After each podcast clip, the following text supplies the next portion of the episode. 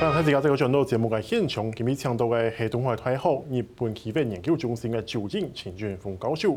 韩国呢，大家 YouTube 来收看到呢啲节目，可别用听嘅 Podcast 平台，每时听得到。所以当然，上半场我们讲了一个日本的判决，嗯、那下半场我们来关心另外一个判决是南韩的判决，当然也跟日本有关系，就是呃南韩的征用工的问题，在去年的时候其实已经有初步的判决，但这一次。他准备要执行，将呃当初日本驻京，就是日本制铁在南韩的资产没收，拿来赔偿以前征用工这些人。老师，那这件事情对日韩的关系的影响，呃？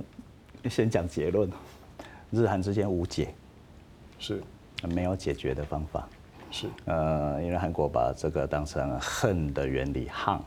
呃，学过韩文的人会知道，呃，韩国方面呃的文化的核心是恨，呃，日本是耻哈，所以加讲一下，呃，礼义廉耻的耻，呃，所以这个恨的原理非得自我解消不可，叫做韩普利，解恨的意思，不是握手或订了呃合约，呃，就有办法解决的问题。所以韩国人是在自己在做这件事情，呃，自己打自己哈，自己说明自己，自己跟对自己对抗，是，所以。在用国际政治来看的话，无解，而且这个是殖民殖民地起的问题。是，呃，单单日韩之间的殖民地的开始，呃，争论就非常非常大，特别是韩国内部。呃，日本方面的主张，当然那是国际日韩并合条约，国际条约是你愿意跟我在一起的。呃，韩国方面当然是你强迫我的，但是没有打过战争哦，这个也是恨的来源之一哦。朝鲜半岛跟日本没有打过战争，打过的战争是日清战争跟日俄战争哦。是，呃，朝鲜半岛或我们直接讲韩国人的话，韩国人没有打输日本，也没有跟日本真的打仗，但是朝鲜半岛就整个变成日本的殖民地。相反的，到了一九四五年，韩国人也没有打赢日本啊，又脱离了殖民地独立。呃，所以这个是恨的来源。呃。自己什么都没有做，呃，就变成历史上的那个样子。呃，另外，那韩国战后又独立，虽然变成两个国家，美国隔在中间。对。呃，这个也是他们的恨的来源。日本是败战呃败战国，打输的那一边，但是日本维持了形式上的统一。对。呃。朝鲜半岛变成两个国家，或我说的两个以上的国家，包括中国东北的朝鲜人，还有在日本的在日朝鲜人。那如果硬要说的作为 nation 的呃朝鲜族、朝鲜人、韩国人的话，现在分散在很多个地方。啊，单单朝鲜半岛的话，就是南北嘛。是，他们两边都要求要合在一起。呃，但是中间隔开了美国，所以美国不出去的话，两边合不在一起哈。呃，所以这个也是他们恨的来源。呃，所以要自我解恨，就会出现非常多的 nationalism 上面的应用问题了，而且无解，解不开来，怎么样都没有办法解决。所以包括征用工这个问题，其实也是他的民族主义下的结果。这这，这个是殖民地起的问题，台湾也有，中国也有啊。呃，中国的旧满洲当然有非常多，台湾人当然也有一样的问题，呃，只是我们没有那么强调这件事情，而因为我刚刚讲了一半。朝鲜半岛因为战后自己独立嘛，自己统治自己，所以责全部的责任在自己身上。如果统治的不好，日子过得不好的话，是自己的责任嘛。呃，台湾在这一个地方就有一个可凶，呃，有一个中中隔在中间的地方。呃，为什么现在的民进党政府会把大如果台湾人过得幸不幸福的话，会可以推给国民党？因为国民党进来，日本人走了，国民党来了。然后另外一边自己设定成另外的一一批人，所以自己如果日子过得不好，全部推给国民党即可以就可以，而韩国人只能只能推给日本，所以今天自己的社会的不幸、社会问题或其他自己没办法好好的处理自己的问题的状况，全部推给日本。这个这次也是呃一个非常明显的状态。然后在是日本认为最终解决了。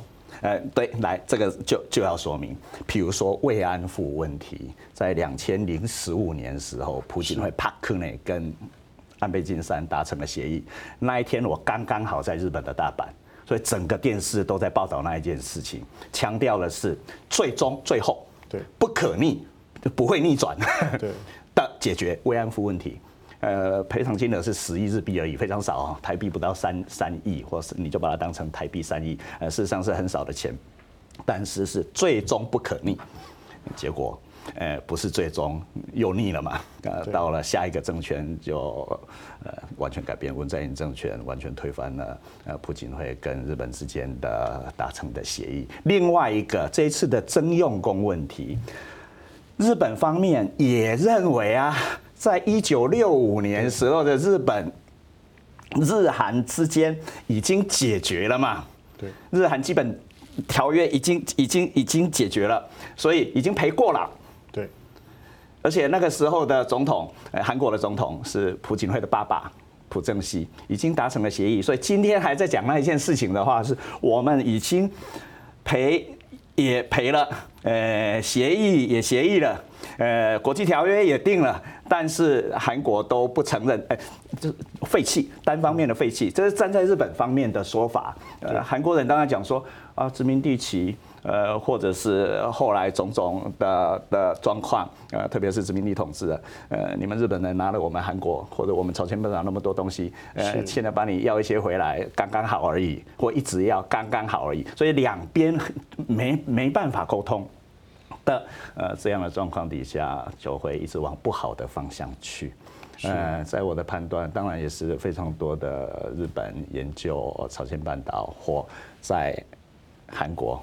呃，研究日本的人，韩国的日本研究者，日本的韩国研究者，因为我都有共同的朋友，呃，大家也只能摇摇头，在学问的立场上要怎么说明都 OK，但是放到了政治文化 nationalism 的层级的话，非常非常难解决，而且两边都有选举。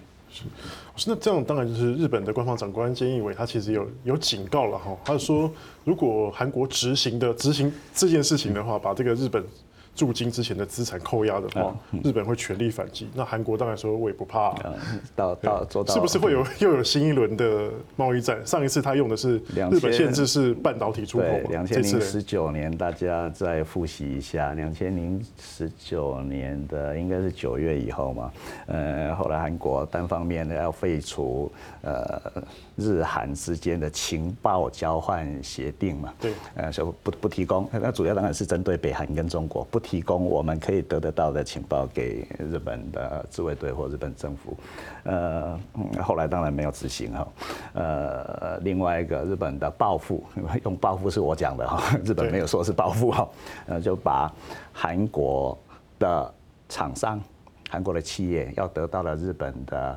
呃，非常重要的高科技，特别是半导体，呃的其中的两种，韩国怎么样都生产不出来的部品，我说的部品就是零件呢或材料，材料原料，呃，限制。当然不是不是不是说不能卖给韩国企业，而是有条件的，对对对，从白名单不用审查的名单移除而已。台湾一直都不是白白白名单。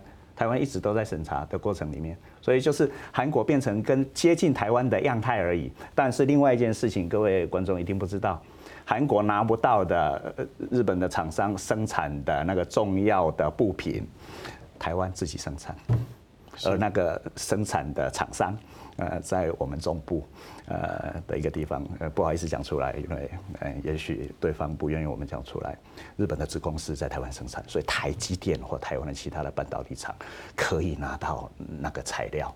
呃，所以晚近，呃从去年的下半年开始，台积电得到非常非常大的好处啊，呃到今天为止都被世界关注啊，跟这一件事情有非常大的原因。另外第二件事情，我自己的感想是。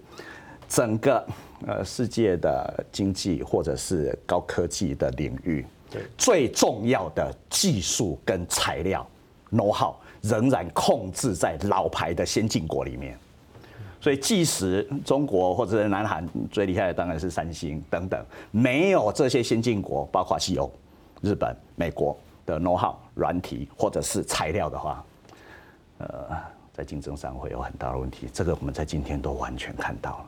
是，而台湾在这样的夹缝里面，反而找到自己相当大的位置，是，也就是说，呃，非常强力的信赖感呢。日本的厂商对台湾的厂商没有像对韩国或其他的地方的厂商那样的。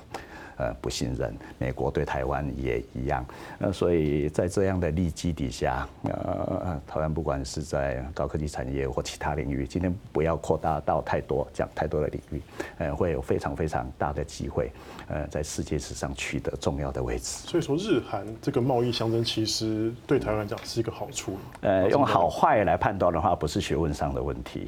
而是为什么会变成这样？或者你应该说，呃，日韩之间都知道互相的对抗都都不会得到好处，特别是在军事上是透过美国连结的嘛。呃，日日本跟美国是是同盟国，呃，美国跟韩国一样是同盟国，而且两国之间对于美国来言而言是没有国界的，是合在一起的。但是为什么在其他的领域没有办法合作？呃，双方都未必得到好处，那竟然是文化，那竟然是历史。所以这一部分不去怀。